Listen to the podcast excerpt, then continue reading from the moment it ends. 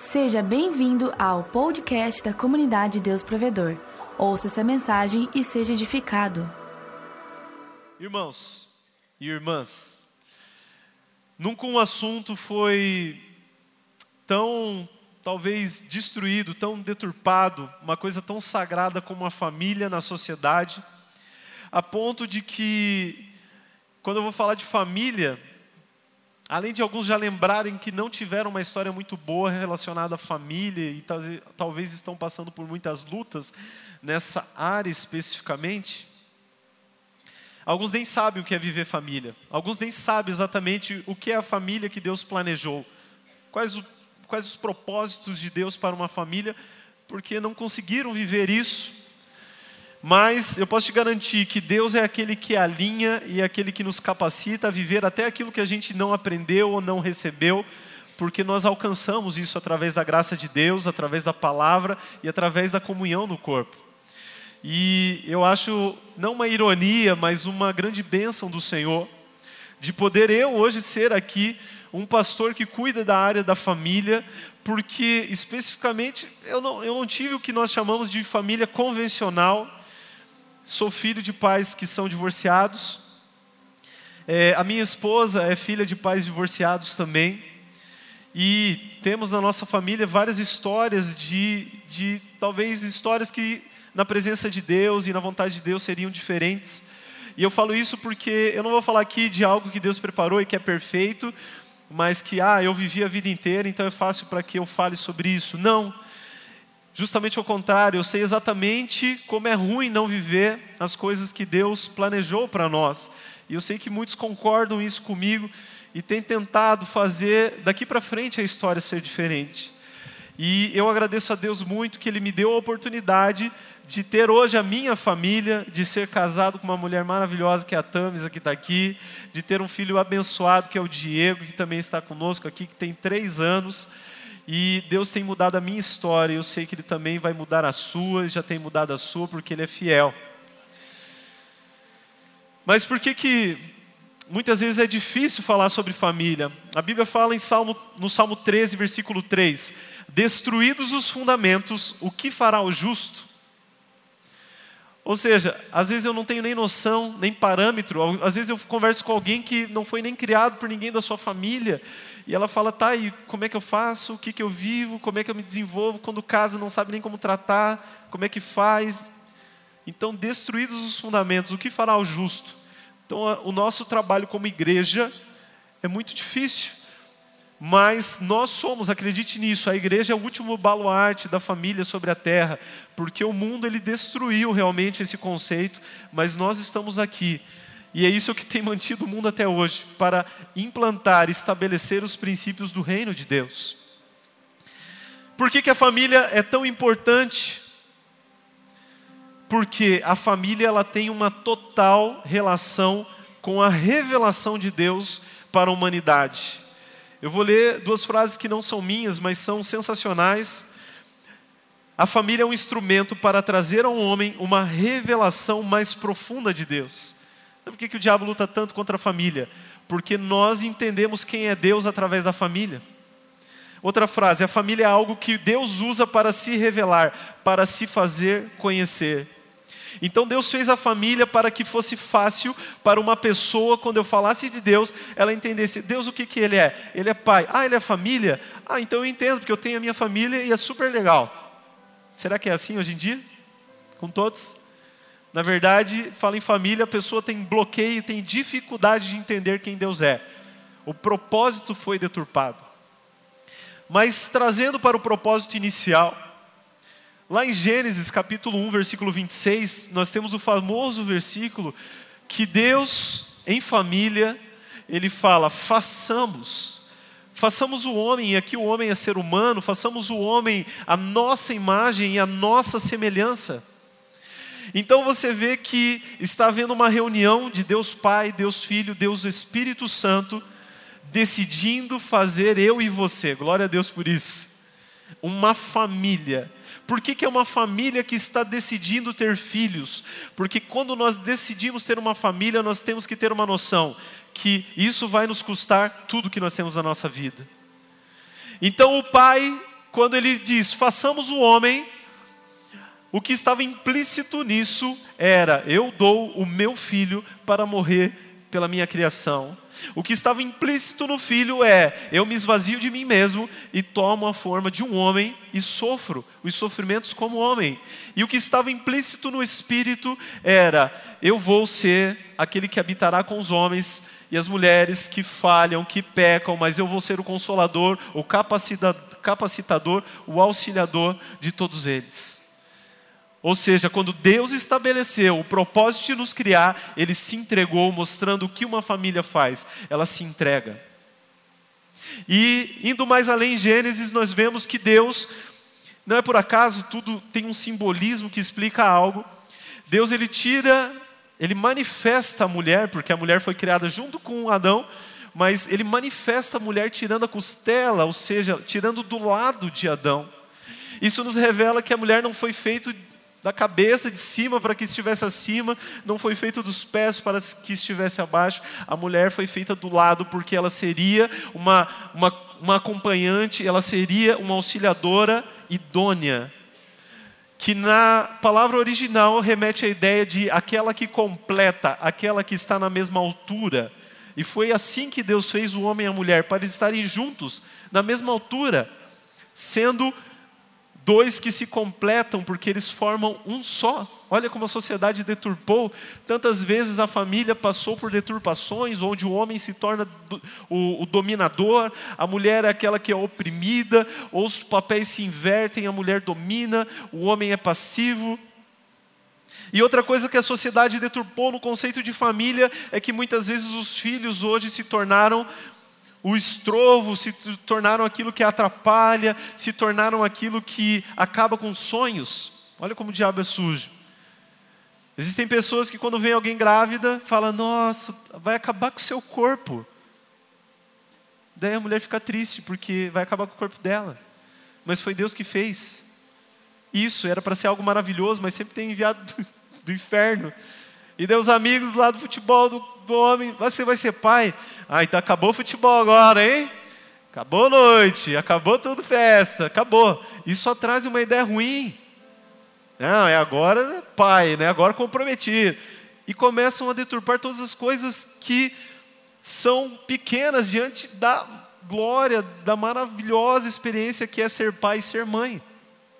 E a palavra de Deus nos mostra claramente o que são os filhos. Lá no Salmo 127, versículo 3 e 4, diz: Herança do Senhor são os filhos, o fruto do ventre, o seu galardão. Como flechas na mão do guerreiro, assim os filhos da mocidade. Qual a palavra de Deus sobre filhos? São a minha herança. Para que eles servem? Eles são como flechas. E por que, que você usa uma flecha? Hoje a gente não usa muito flecha, mas para que, que uma flecha serve? Para você alcançar um alvo, acertar um alvo. Para isso servem os seus filhos, para que eles sejam abençoados, prósperos e para que eles cumpram o propósito que Deus estabeleceu na vida deles. Assim, Deus estabeleceu o propósito da família. E a gente percebe o quanto isso é importante pelo tanto que o diabo investe em destruir os conceitos de família há décadas, há séculos. E olha como nós temos vivido isso, a Bíblia já, já disse há muito tempo atrás que isso aconteceria nos dias de hoje. Lá em 2 Timóteo 3,1 diz assim: ó, sabe, porém, isto: nos últimos dias sobrevirão tempos difíceis, pois os homens serão egoístas, e outras versões falam amantes de si mesmos. Do grego, esse amantes é filautos. O filo, que é um tipo de amor, mas é um amor para si próprio, que exclui o restante. Então, hoje, o que a sociedade estabelece é: você está na família, beleza, você não pôde escolher, você teve que nascer em algum lugar, mas vá viver os seus sonhos, vá viver a sua vida, tenha os seus segredos, tenha os seus propósitos pessoais, independente, não deixe ninguém te barrar, não deixe nenhuma limitação te segurar, vá atrás daquilo que você quer. E isso não é o propósito de família, porque o propósito de família são pessoas sonhando juntos, em realizar os sonhos umas das outras. Daí você vê nas redes sociais que isso é muito forte. e coach. Não que coach seja ruim, mas tem aquele que te ajuda a realizar só o seu sonho. E isso é ruim, porque isso nos torna egoístas, amantes de si mesmos. Nós nos amamos tantos que se nós não estamos nos sentindo bem, se o nosso sentimento não está legal, se a nossa emoção não está legal, a gente vai passando de uma pessoa para outra e vai vivendo uma experiência atrás da outra. Então nós não somos guiados pelo amor e pelo Espírito de Deus, mas pelo nosso sentimento, pela nossa emoção. Olha o perigo disso. Não só isso que a sociedade tenta deturpar, mas desde a mídia de novelas, as novelas será que elas facilitam a vida das famílias? Terrível, né? Toda novela o cara tá mal, tal, então trai, então sai, vai, curte, né? O homem lá tá com umas mais novinhas, a mulher vai lá dar o golpe. Eu nem assisto novela há muitos anos, mas deve estar tá assim até hoje. Acho que deve estar tá assim até hoje. Quando você vê desde as crianças, olha a deturpação que existe. Olha os desenhos, olha como isso vai adentrando. Um desenho que tem 30 temporadas, Simpsons. O que, que você vê nos Simpsons? Um pai que é um banana, uma mãe que é super protetora e que não entra em confusão, não, não quer brigar. Um filho que é rebelde, uma filha que é incompreendida e um bebezinho que vira a casa do avesso e faz o que quiser. E daí, imagina alguém ser que nem o Homer. Credo, Deus me livre, um pai que nem aquele. Divórcio na certa. Não sei como é que eles estão há 30 anos no desenho e ainda estão juntos. Daí você vê outros desenhos, não somente isso. Vê uma Disney da época que é mais antigo ainda. Esse Mickey que nunca casa com essa Minnie. Sempre namorado, namorado. Né? O Donald com a Margarida também nunca casam. Esse tio que só tem sobrinho, tem três sobrinhos, mas não tem esposa, não tem nada, é podre de rico. Vocês estão vendo como as coisas vão sugestionando? E para quem é filho, é, pai de filho pequeno, vai entender esses desenhos que eu vou falar agora. Tem uns desenhos hoje em dia que eles são terríveis para as crianças e a gente tem que cuidar, eles deturpam valores de família. Quem já assistiu aí Peppa Pig, esses dias o nosso filho chegou lá em casa, não foi a gente ali que não viu esse momento, né, mas ele falou bobinho, né? Falou bobinho. Porque a Peppa tem um pai que é um tapado. Né? E daí ela fala, ai, bobinho, não sei o que lá, chama o pai de bobinho. E daí o outro irmão também é mais tapado e tal, e ela que é a protagonista, ela que faz e tudo na família. Daí você tem outro, outro, outras coisas que nem envolvem diretamente a figura, como uma macha e urso que o urso é tipo um pai que a Macha detona a vida dele, sempre acaba, acaba com ele. Deus o livre ter um filho que nem a Macha. Você é pai de filho pequeno, você está me entendendo mais ou menos o que, que é isso. Nós temos que cuidar, cuidar muito. Teve um dia que eu, eu vi uma experiência, eu até achei demais no momento, mas depois que eu fui pai, eu disse: Meu Deus, essa mulher, ela está cuidando muito do seu filho. Nós recebemos um casal em casa, na casa com a família, assim, e fomos almoçar e tal, e a gente ligou lá no desenho para as crianças assistirem. E quando a gente ligou no desenho, o filho menor dela sentou para assistir, a mãe sentou do lado, colocou a mão na cabeça, assim, em volta do filho, e ficou orando enquanto o filho estava assistindo o desenho. Eu falei, meu Deus, que religiosa. Hoje em dia eu fico imaginando, né? Meu Deus, o que, que eu dei para assistir para minha família, né? Ela com certeza já sabia mais ou menos, ela se interessava o que os filhos assistem e estava lá clamando por misericórdia de Deus para que aquilo ali não interferisse na vida do filho dela. É o cuidado com as nossas famílias. Nós temos que cuidar muito, porque a ideia que o mundo dá, mais ou menos, é: já que todo mundo não é amado dentro de casa, então tente se libertar o quanto antes para você ser feliz. Isso é um perigo porque na ótica de Deus, a família é um lugar de um homem segundo o coração de Deus que exerce o seu sacerdócio, o cuidado de, de uma família. Nessa família, uma mulher não terá problemas para se sentir segura. A mulher desenvolverá todo o seu poder, seu propósito como esposa, como mãe, como serva de Deus, e os filhos serão protegidos e receberão destino. Esse é o propósito de Deus. Como eu falei, a família é um lugar onde a gente busca realizar os sonhos uns dos outros. Eu passei por uma experiência muito legal, algumas vezes, que quando eu não casei, antes de eu casar, eu ganhava bem pouquinho. Meu salário era uns quinhentão por mês antes de eu casar. bem pouquinho. E daí quando eu conheci a Tamisa, o primeiro presente que eu dei para ela, assim, para valer mesmo, foi um perfume. O perfume custou 250 reais. Ou seja, estou te mostrando que metade da minha vida eu quero dividir com você, né? Mas nem só de perfume nós iríamos viver, então não tinha dinheiro para nada naquela época, era difícil. E é engraçado, nós casamos, tal, depois começou a melhorar o negócio.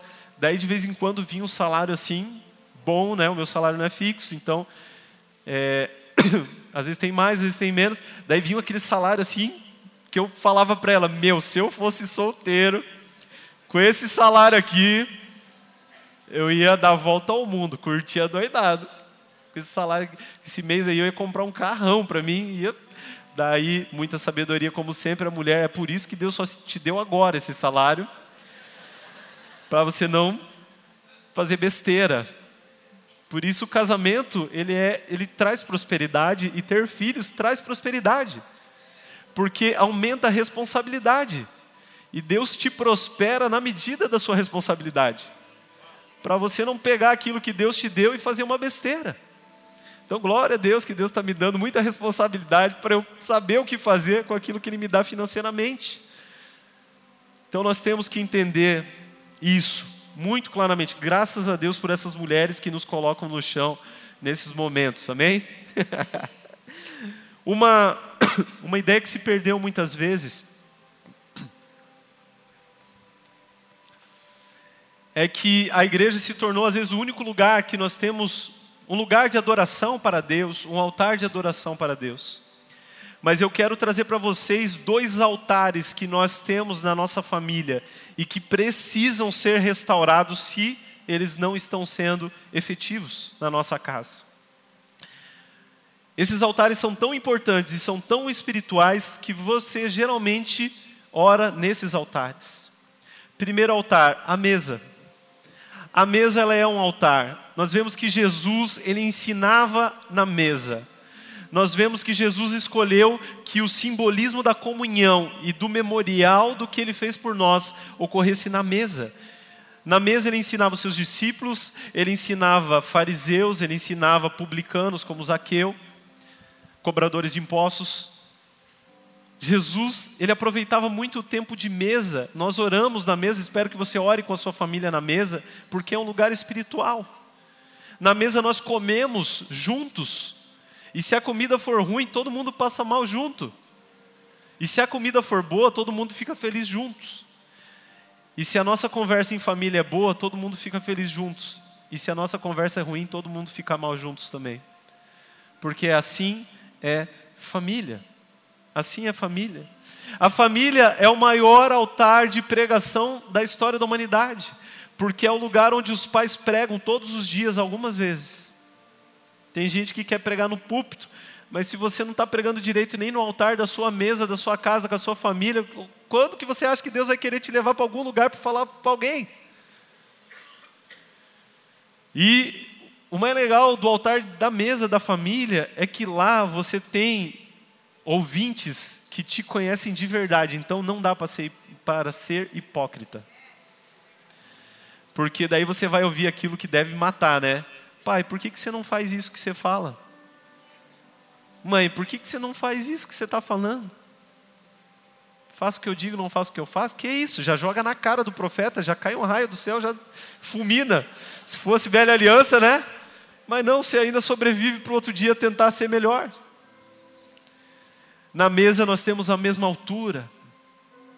Ainda que de pé nós sejamos maiores, menores, nós podemos olhar nos olhos da mesa da nossa família. Tem uma frase que eu gosto muito que, que diz assim: Nós precisamos de mais olho no olho e menos olho por olho. E isso é uma grande verdade. E lá você ensina muito, muito mais os seus filhos. Mas o que, que acontece? Quando você traz alguém para sua casa, você revela na mesa se você realmente é um homem ou uma mulher de Deus. Não é só através das palavras, até das atitudes. O jeito que você manda a sua mulher buscar a colher, se ela esqueceu na hora, já revela se você é um homem de Deus ou não. Pega a mulher lá, pega a colher. Sempre esquece essa colher. Ei! Fica assim olhando, meu Deus do céu, né? Ou, homem de Deus, ai amor, faltou a colher, mas deixa que eu pego aqui. Não, fica tranquila, come, come. Nem sempre é assim lá, né? Mas a gente está tentando, né? Porque a minha mulher está vendo aqui, né? Tem que ser sincero. Isso que é o legal. Lá em casa, na minha casa, minha família, eu tenho que pregar realmente o que eu vivo. Aqui eu posso enganar metade, quase todo mundo. Mas na minha casa eu tenho que pregar obrigatoriamente, porque o povo sabe, se eu não vivo, o que eu estou pregando. A mesa é um lugar bom, mas é um lugar terrível. É engraçado que o nosso GC, ele é o reflexo da nossa mesa. Porque o GC é o reflexo das, do que as pessoas vivem com a sua família em casa. Se todos pensam só em si mesmos em casa, não tem comunhão, não abrem o coração, não são autênticos, como é que isso vai acontecer no GC que é nas casas também? A sua família é o seu primeiro GC. Você não consegue nem viver um GC bom em casa, quer viver um GC fora. Está louco para multiplicar o GC fora da sua casa, mas a família é destruída. Invista mais no GC lá da sua casa. É o que Deus quer para todos nós. Muitos ainda mantêm talvez essa consciência da mesa, mas outros já perderam faz tempo. Cada um come a hora que quer, come onde quer, come no quarto, vê TV, ninguém se conversa. Fica todo mundo na mesa, às vezes, não, a gente tem mesa, é um tempo maravilhoso, todo mundo no celular. Daí não tem mesa nenhuma já não ora, não faz nada em família. E assim a família vai perdendo um altar que Deus estabeleceu. Segundo altar que nós temos, a cama. Hebreus 13:4 diz: Digno de honra entre todos seja o matrimônio, bem como leito sem mácula. Porque a cama é um altar. Jesus, quando ele fala para termos intimidade, ele fala: entra no teu quarto. E provavelmente o lugar que a gente mais ora é na nossa cama, sentado na cama, deitado na cama, ajoelhado na cama. E lá é um lugar de intimidade com Deus. Mas lá é um lugar também de intimidade com a nossa família. Não é todo mundo que entra no nosso quarto, que deita na nossa cama. Lá é um lugar que nós íntimos, eu jogo meu filho para o alto, eu brinco com ele, eu também durmo com a minha esposa. A cama é um lugar de intimidade, é um lugar de vulnerabilidade, é um lugar de descanso. Olha o perigo que é a cama se não tiver alguém confiável do seu lado. Essa minha mulher pode ter uma faca todo dia ali, graças a Deus até hoje, né? Trate bem a sua esposa na TPM, dê um chocolate para ela, faça alguma coisa, pense nisso, né? Cuide da sua própria vida também. A cama é um lugar assim sensacional. A cama é um lugar de gerar, é um lugar de prazer. Deus estabeleceu isso. A cama é o lugar onde nós contamos as nossas maiores confidências, onde nós choramos as nossas lutas. Esse é o lugar, é um altar, é um lugar de intimidade. Só que hoje nós vivemos uma geração de casais que já não tem mais relações, que não dormem bem, que não trocam confidências, que não choram e nem oram uns pelos outros, não demonstram as suas vulnerabilidades e muitos ficam na cama ainda contando todos os seus segredos e abrindo seus corações para amigos e pessoas de fora no WhatsApp, sendo que o cônjuge está do lado. É complicado. Não adianta a gente só abraçar a graça de Deus e pegar só a parte eterna e ter uma vida aqui frustrada e cheia de coisa ruim porque Deus, com a graça, Ele te deu a oportunidade de viver o melhor, mas você tem que cuidar da sua família para viver esse melhor. Famílias que não têm relacionamento nesses altares estão em perigo. Por quê?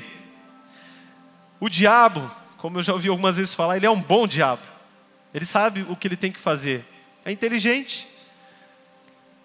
Você não está dividindo seu coração com a família, você não ouve a família falar, você não tira tempo, você não tira tempo para relacionamento com eles.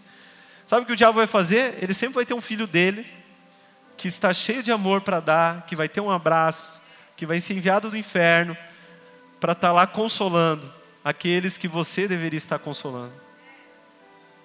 Porque ele é um bom diabo, ele sabe como fazer isso bem. Alguns exemplos bíblicos sobre família. Às vezes a gente fala sobre multidões e ganhar o mundo e transformar tudo, e você vê que talvez o primeiro chamado sensacional da Bíblia que nós encontramos do pai da fé, que é Abraão, o chamado de Deus para ele foi: eu vou fazer para você uma família, você vai ter uma família. Esse era um milagre para acontecer na vida de Abraão e foi um milagre que ele viu se realizar, porque ele era casado, mas ele não tinha filhos e ele teve um filho de, da sua esposa Sara, Isaac. Esse foi o milagre. Você já pensou? Abraão é o pai da fé, mas o milagre que ele viveu foi ter uma família.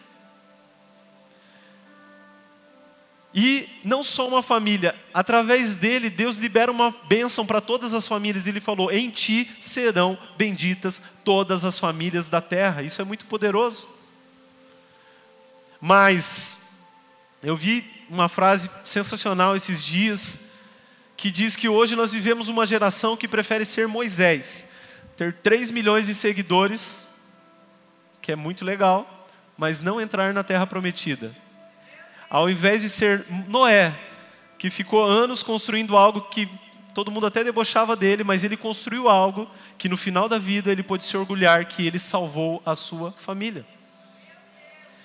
Nem todo mundo vai ser como Moisés e ter milhões de seguidores, mas se você puder no final da sua vida, lá velhinho, poder dizer: Eu salvei a minha família inteira, se alegre por isso, porque esse é um chamado para todos nós.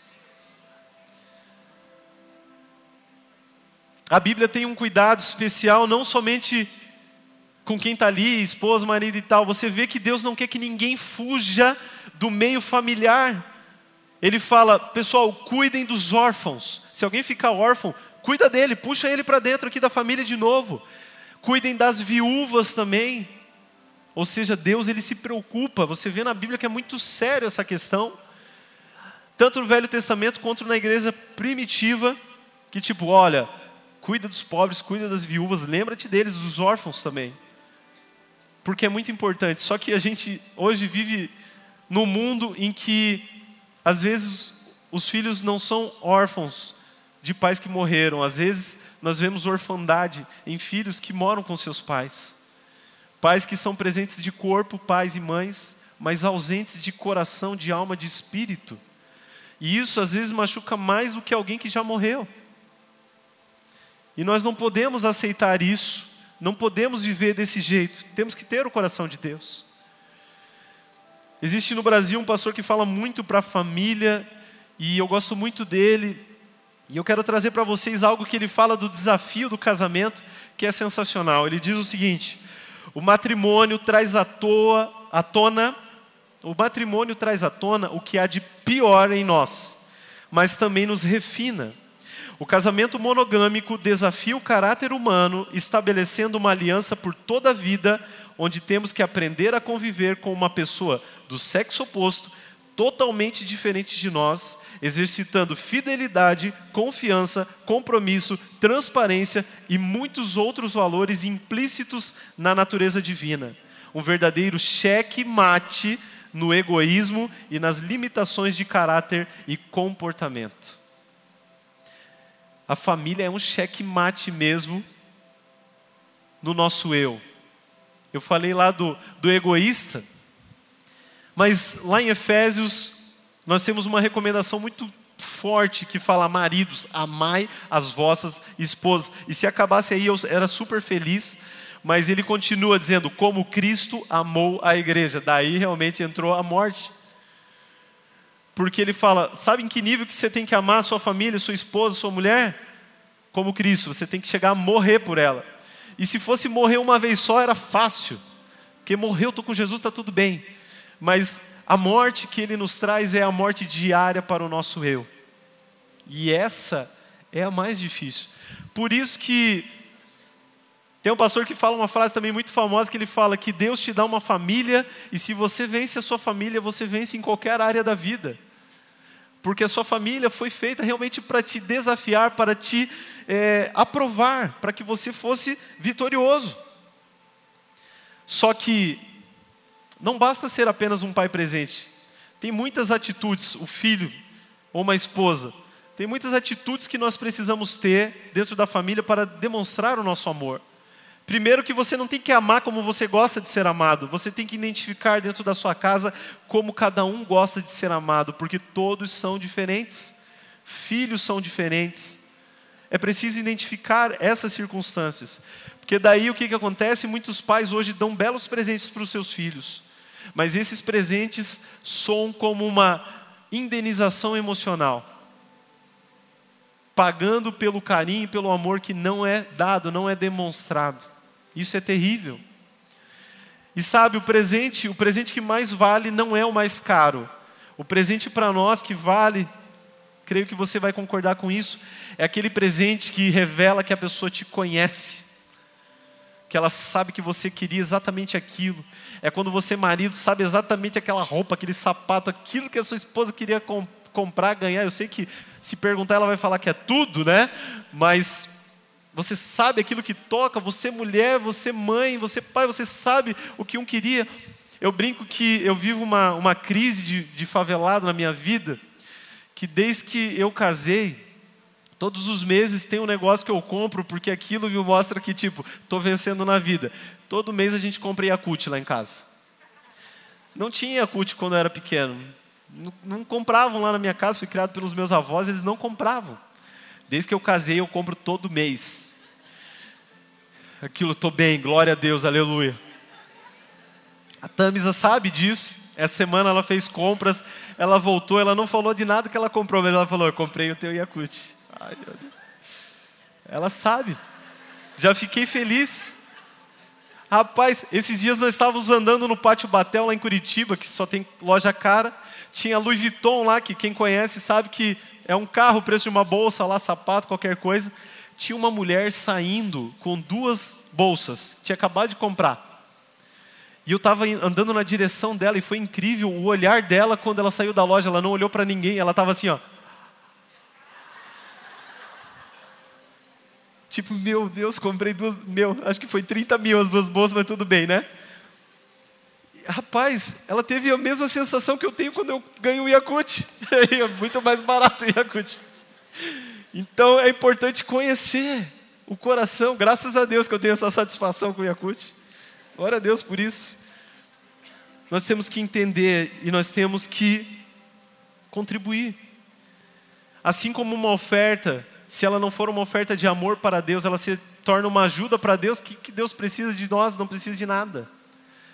Se você não dá algo em amor para sua família, parece que você só está fazendo a sua obrigação e os outros estão recebendo algo porque estão ali ainda, né? não tem outro lugar, alguém que conheça eles. Deus é aquele que nos abençoa, que profetiza maravilhas ao nosso respeito, revela o seu amor sobre as nossas vidas.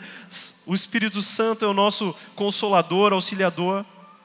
Mas muitos dentro das suas casas que deveriam estar amando, consolando, profetizando, incentivando, sendo parceirão nos sonhos, se tornam aqueles que ferem, aqueles que trazem tristeza, aqueles que trazem é, frustração, aqueles que tiram a esperança. Mas isso é o papel do diabo, não de Deus e nem de nós. Como eu falei, se você vive num relacionamento assim, se você faz isso na sua casa, o diabo ele vai ter alguém que não vai fazer nada além de dizer: não, vai lá, você consegue, vamos junto. Que ajuda, rapaz. Sai para lá. Então cuide muito, muito bem da sua família, porque nesses momentos de ferida é que o diabo mais pega a vulnerabilidade, inclusive de quem é filho de Deus. Nós precisamos cuidar.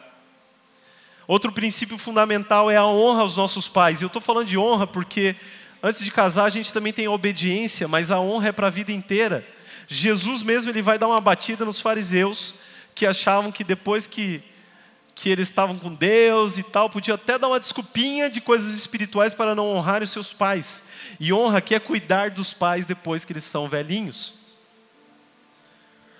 Porque os fariseus tiveram uma tradição que é assim: ah, se aquilo que eu ia usar para cuidar dos meus pais, abençoar os meus pais, dar dinheiro para eles, eu falar, não, isso aqui é uma oferta para Deus, daí eu estou desobrigado a honrar os pais. Daí Jesus fala: vocês quebram a lei e o princípio de Deus pela tradição dos homens. Vocês são sem vergonha mesmo.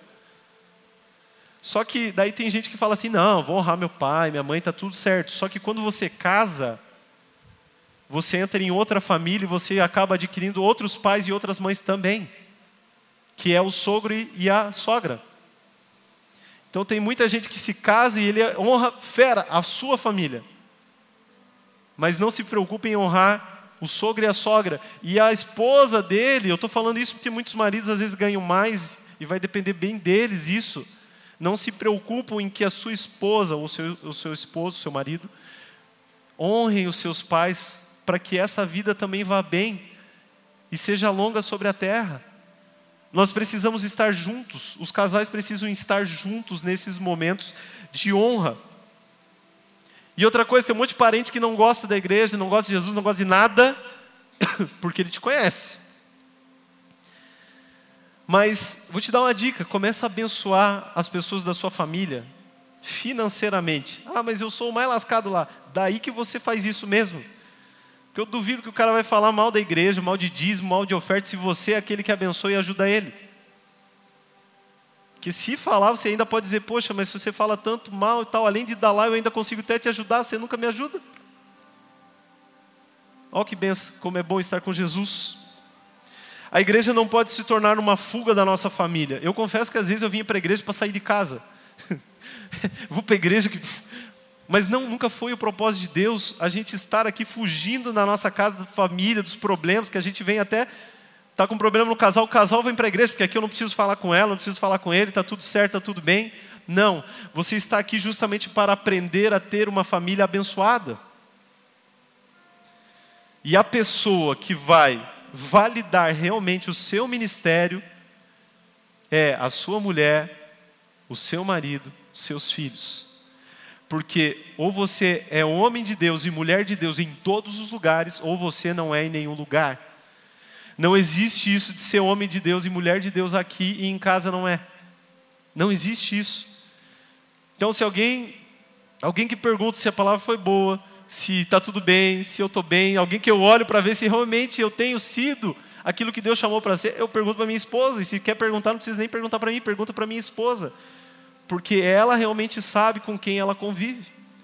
Isso é a causa de muitos adolescentes que eu já atendi, muitos é, jovens que eu atendi, que eram filhos de irmãos e que falavam: é, por que, que na minha casa o meu pai não é aquele homem de Deus, a minha mãe não é aquela mulher de Deus que ela aparece para vocês aqui na igreja?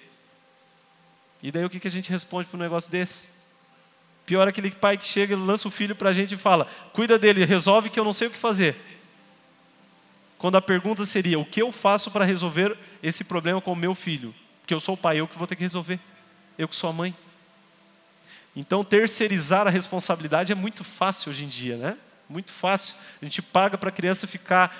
O integral não é só porque a gente trabalha, é porque daí a gente se livra da criança.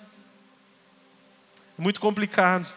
Agora, uma coisa sensacional é, eu vou começar a perguntar agora, quando eu atender, que às vezes quando a pessoa está passando por luta, dificuldade e tal, a gente está atendendo, o apoiador está atendendo, a facilitador, o conselheiro está atendendo. E daí a gente pergunta: Você está orando, irmão? Você está passando por tudo isso? Você está orando realmente? Não, estou orando. Você tem fé no que Deus pode fazer? Tenho fé. E daí a gente, meu, eu vou começar a perguntar agora: como é que você trata a sua família? 1 Pedro capítulo 3, versículo 7 diz: Maridos, vós igualmente vivei a vida comum do lar com discernimento e tendo consideração para a vossa mulher como parte mais frágil. Tratai-a com dignidade, porque sois juntamente herdeiros da mesma graça de vida, para que não se interrompam as vossas orações. Outras versões, para que não sejam impedidas as vossas orações. E essa palavra no grego também significa cortada ou removida. Ou seja, muita gente não tem resposta de oração porque não trata bem a sua família. Ora, não deixa de orar, tem fé, mas não trata bem a sua família. A sua oração não passa do teto.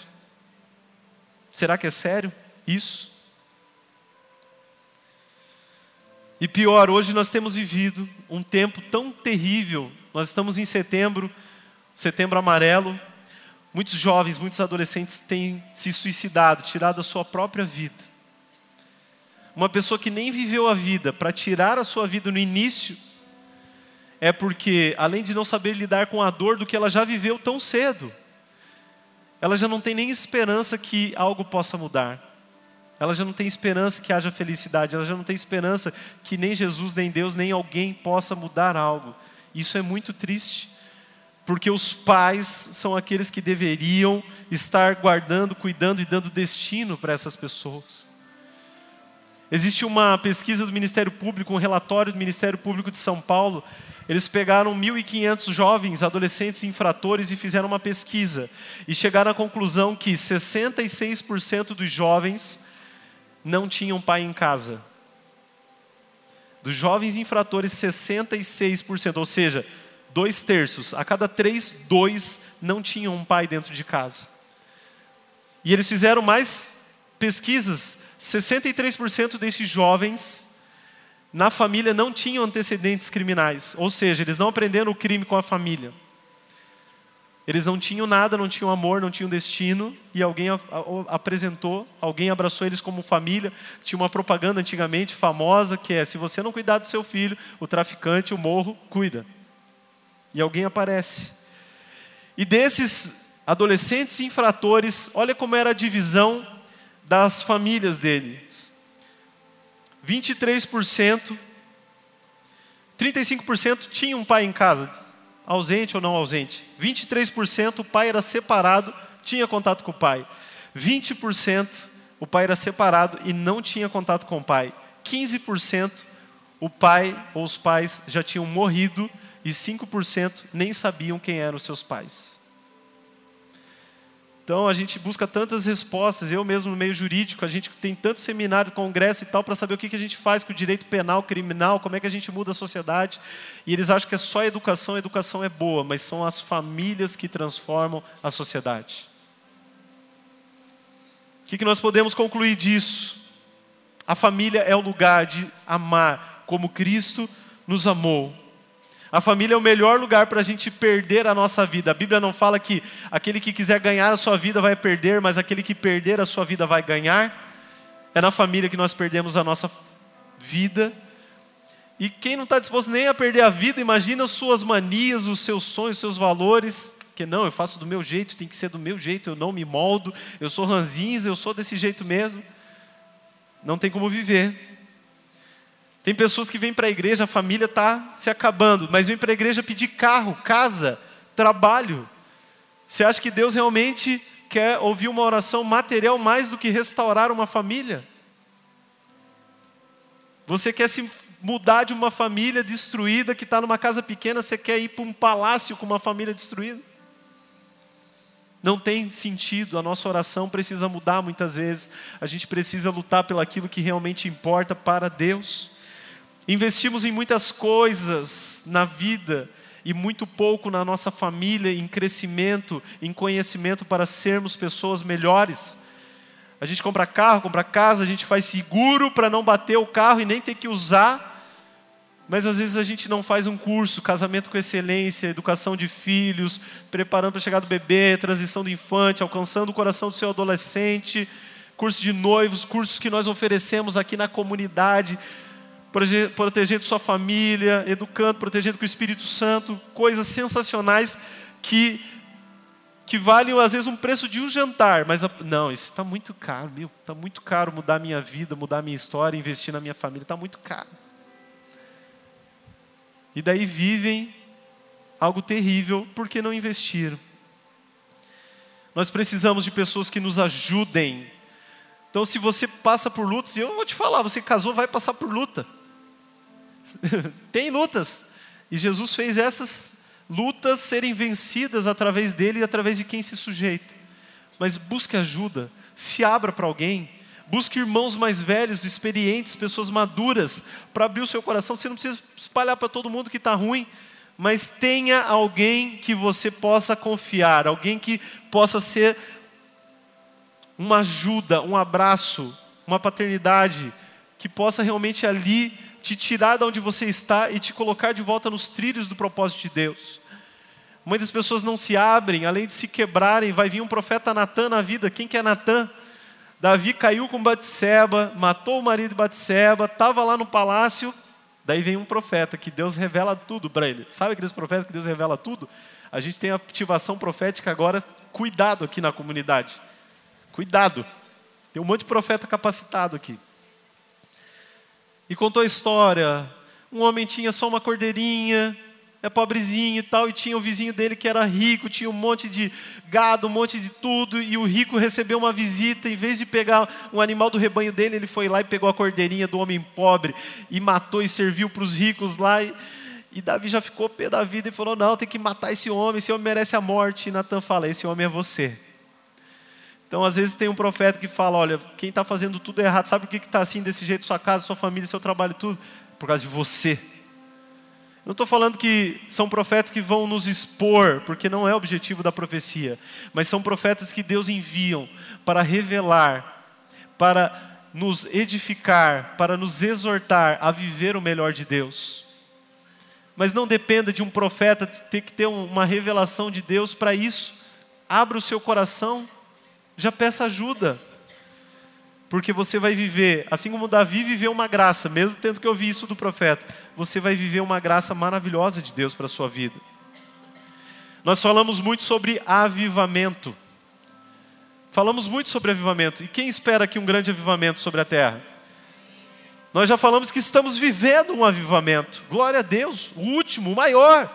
O Espírito se derramará sobre toda a carne. Mas sabe o que vem antes de um avivamento? Vem a restauração das famílias. O que, que adianta Deus trazer uma glória maravilhosa sobre famílias destruídas do seu povo? Malaquias, capítulo 4, versículos 5 e 6, fala: Eis que vos enviarei o profeta Elias, antes que venha o grande e terrível dia do Senhor. Ele converterá o coração dos pais aos filhos e o coração dos filhos aos seus pais para que eu não venha e fira a terra com maldição. Jesus, lá em Mateus 11, ele vai falar: sabe quem era esse Elias? Esse Elias era João Batista. Ou seja, antes de Jesus vir e talvez começar o avivamento mesmo, o reino que é chegado, a salvação que é chegada, mas Deus profetiza: antes disso acontecer, alguém vai converter o coração dos pais aos filhos novamente e dos filhos aos pais.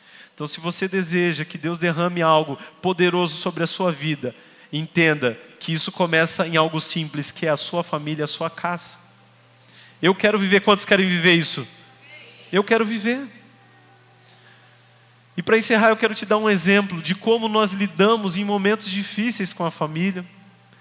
Eu sei que muitos estão aqui dizendo: Meu Deus, está tudo acabado, eu nem sei como viver isso, talvez eu nem tenha mais chance. E eu posso te dizer que assim como Deus para mim teve uma chance de mudar daqui para frente, Deus sempre ele tem uma chance, ele sempre tem um caminho. Mas quando nós passamos por lutas, nós vivemos o que Jesus viveu na cruz do Calvário. Tinha três cruzes, três pessoas crucificadas. Uma pessoa era aquela que falava mal de Jesus na cruz. Esse aí não é justo, por que, que ele está sofrendo isso? Salva-te a ti mesmo. E às vezes, quando a gente está lutando, está lutando, está na prova, está tudo destruído, sabe o que a gente fala? A gente culpa a igreja, culpa o GC, culpa o pastor, culpa todo mundo. Todo mundo que representa Deus e tudo, a religião joga a culpa até no próprio Deus. Mas tem aquela pessoa que é como o outro ladrão, que está lá crucificado, ele joga a culpa neles, nele mesmo. Ele fala: esse homem não tem culpa de nada, ele é inocente, a gente que tem que sofrer mesmo, a gente tem que pagar o preço. Então tem gente que está passando por luta que se torna vítima, fala: não, eu mesmo que tenho que sofrer porque eu fiz tudo errado. Não, Jesus não vai me abençoar, não vai ter nada melhor para mim. E não é isso que Deus tem para nós. E daí tem Jesus. Sabe o que Jesus estava na cruz pensando? Cadê João? Que eu preciso que João cuide da minha mãe Maria que eu vou salvar todo mundo, mas eu preciso cuidar da minha família. Não preparei qualquer discípulo, eu preparei o discípulo do amor para cuidar do tesouro que é a minha mãe, porque eu preciso. Já pensou Jesus com tudo que estava passando na cabeça? Ele pensou na sua família naquele momento, para nos ensinar a importância da nossa família. Fique de pé no seu lugar.